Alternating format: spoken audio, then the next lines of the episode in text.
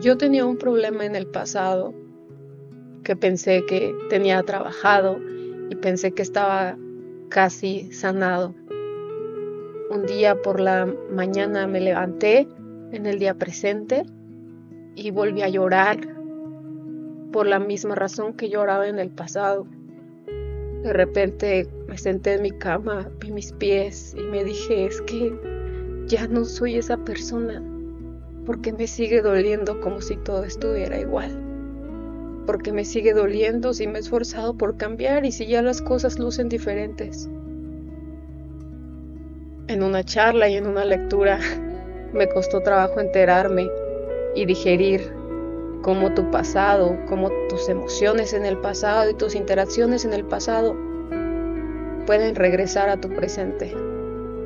Al principio me sentía culpable porque pensé que yo era la culpable de traer todos esos recuerdos o emociones al presente. Pero hoy sé que no es solo yo y no es solo esa parte psicológica. Todo mi cerebro le cuesta trabajo reconocer que vive en un presente diferente. Todas esas redes neuronales construidas y repetidas durante tantos años no se deconstruyen fácilmente. Construir un hábito, construir una nueva vida, ser una nueva persona, que la gente te diga que has cambiado. Es doloroso, es un proceso complicado. Pero cuando ese pasado regresa a ti, hay que poner doble atención. ¿A qué escena de mi pasado me regresaron esas emociones? ¿A qué escena de mi vida volví? ¿Qué fue lo que vi? ¿Qué fue lo que lo detonó? Porque entonces yo entendí que mi cuerpo había regresado. De repente un comentario hizo que yo de repente por la mañana me levantara en mi cuerpo de yo de 16 años y que empezara a sufrir y lamentarme por las mismas razones sin que fueran las mismas. Me ha costado trabajo entenderlo y canalizarlo de forma adecuada. ¿Por qué fue mi cuerpo la primera cosa a la que mi mente recurrió cuando yo me sentía mal? Bueno, pues mi cuerpo es la cosa más inmediata.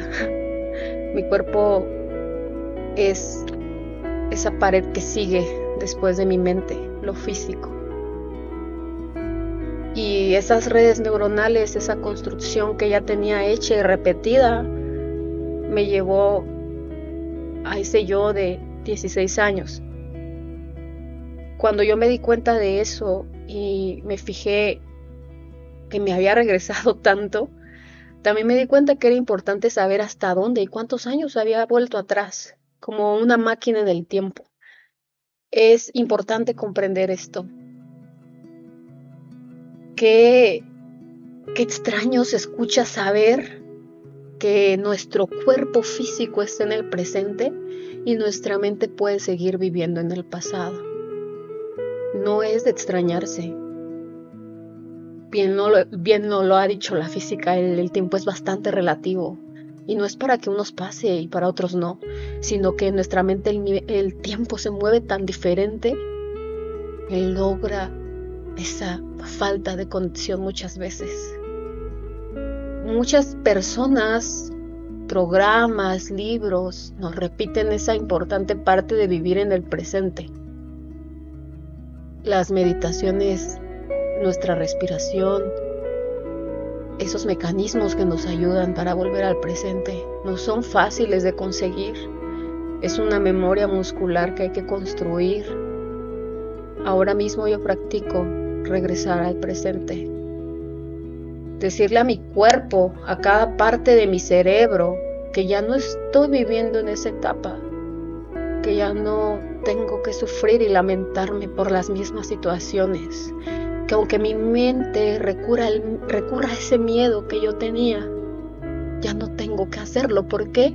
Porque aparte de que yo vivo en un presente diferente, ese presente distinto me ha dado herramientas nuevas, herramientas que yo me encargué también de buscar, que yo me encargué de conseguir para poder lidiar con esas situaciones. Y por esa razón ya no quiero vivir en el pasado. Yo No sé a qué parte de tu vida a veces tu mente se regresa. Pero quiero preguntarte si estás en cuerpo y mente en el presente. Si es que estás aquí y ahora. O si de vez en cuando, cuando, te levantas por la mañana, una parte de ti se va al pasado y comienzas a sentir quizá dolor por algo que ocurrió. Hay que saber clasificar esos sentimientos. No es lo mismo vivir en el pasado que recordar el pasado.